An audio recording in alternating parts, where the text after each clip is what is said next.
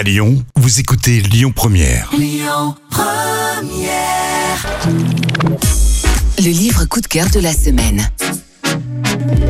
L'auteur qui réenchante nos vies avec ses romans et qui a déjà fait battre le cœur de plus d'un demi-million de lecteurs nous fait l'honneur de venir à nouveau dans ce studio pour présenter son tout nouveau roman. Ses histoires sont toujours empreintes de délicatesse, comme dans son best-seller Seulement si tu en as envie, ou encore Parce que c'était toi. En parallèle à la publication en format poche aux éditions J'ai lu de 60 secondes de bonheur, son nouveau roman est publié aux éditions Michel Lafon et s'intitule Il existera toujours un chemin.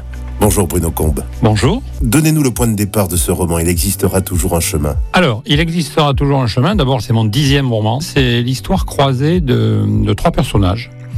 De Margot, Alexandra et Mathieu. Donc Margot est une euh, jeune femme, mais qui malheureusement, avec les aléas de la vie, n'a pas pu euh, n'a pas pu réaliser son rêve, car elle a été euh, sous l'emprise d'un mari manipulateur et violent. Il y a ensuite Alexandra, qui est ce que l'on appelle une influenceuse et une influenceuse de renom puisque euh, après s'être installée à Paris, à Londres, elle est partie à Dubaï. Il y a euh, également Mathieu. Alors Mathieu, euh, lui, est le fils d'une grande famille de viticulteurs bordelais qui a toujours vécu sous l'emprise de, de sa famille. Et pour s'en défaire, il décide avec sa femme et son jeune fils de partir s'installer en achetant un vignoble, mais dans la région de la Rioja, en Espagne, non loin du tracé et du chemin de Saint-Jacques-de-Compostelle. Et tous les trois, en fait, vont se retrouver euh, par hasard sur ce chemin et vont euh, se découvrir peu à peu. Alors bien évidemment, au début, ça sera avec beaucoup de méfiance. Et plus le temps passera, plus ils vont s'aider, se découvrir pour euh, trouver euh, leur chemin propre avec l'aide euh, des deux autres. Bruno Combe, en plus des personnages au cœur du livre, Margot, Alexandra et Mathieu, il y a un lien commun. Parlez-nous de, de votre inspiration pour ce chemin de Saint-Jacques de Compostelle.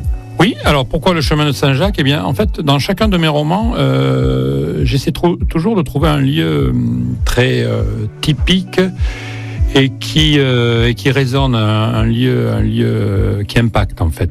Là, j'ai voulu euh, choisir un endroit qui aurait une consonance entre guillemets spirituelle pour pour leur reconstruction à tous les trois en fait. Et j'ai trouvé que le chemin de Saint-Jacques, qui est un chemin que je n'ai jamais fait mais que je souhaite faire un jour, était sans doute un très très bon support pour cette histoire. Votre roman est un hymne à la liberté. Est-ce que vous avez songé à une adaptation cinématographique? Alors moi j'y songe, ça c'est certain. Après, euh, après est-ce qu'il y aura des demandes pour que pour que cette adaptation puisse puisse voir le jour Euh, Je l'espère, je l'espère ardemment. Oui, bien évidemment, oui. Bruno Combe, je vous remercie. Merci. Il existera toujours un chemin. Votre nouveau roman vient de paraître aux éditions Michel Lafon et cela en parallèle à la sortie en poche aux éditions J'ai lu de 60 secondes de bonheur. C'était le livre coup de cœur de la semaine. Écoutez votre radio Lyon Première en direct sur l'application Lyon Première, lyonpremière.fr et bien sûr à Lyon sur 90.2 FM et en DAB+. Lyon Première